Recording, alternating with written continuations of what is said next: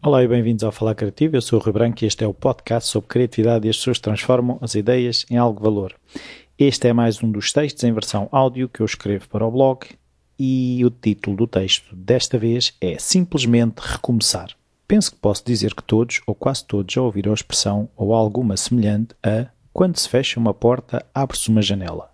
Algo que nos faz acreditar que quando levamos com uma porta na cara, coisas boas se seguirão.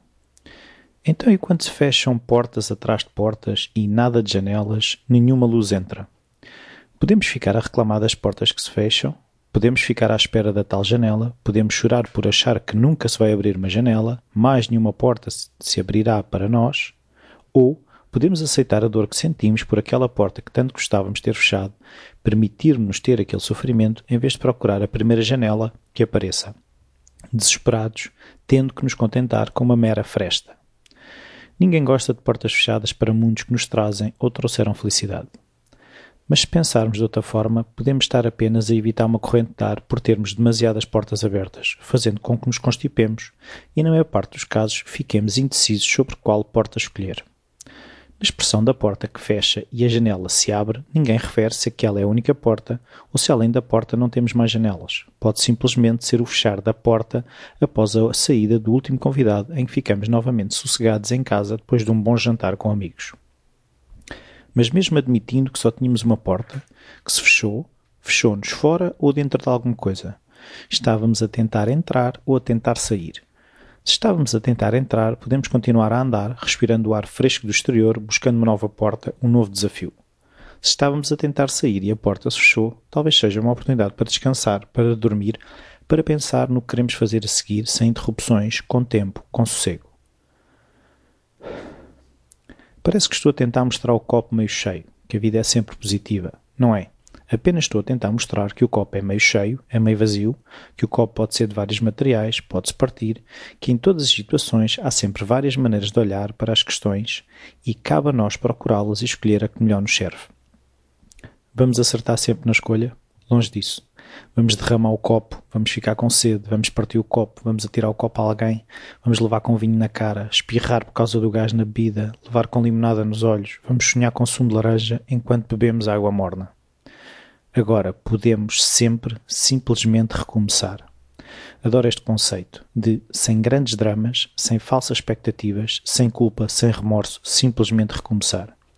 Quando algo não corre da maneira que desejamos, temos a tendência para culpar outras pessoas, as situações, o mundo e muitas vezes a nós próprios.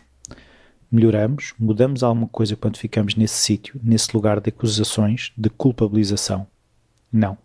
Talvez possa acontecer uma num milhão, mas será raro. E se, sem dramas, sem remorsos, sem culpa, simplesmente recomeçarmos? Sem mais nada. Só voltar a abrir outra porta. Até pode ser a mesma. A porta pode ter fechado porque fomos nós a bater com a porta num momento de exaltação. Lembrei-me desta expressão, que não é minha, é do Joseph Goldstein, quando esta semana, por estar focado noutra coisa, respondi de forma mais áspera à minha filha mais nova. Parei por momentos, aceitei que não tinha sido a melhor resposta, reparei que tinha fechado a porta. Não fiquei a martirizar-me com o sucedido. Mudei o tom, pedi desculpa, mudei a atitude. E recomecei.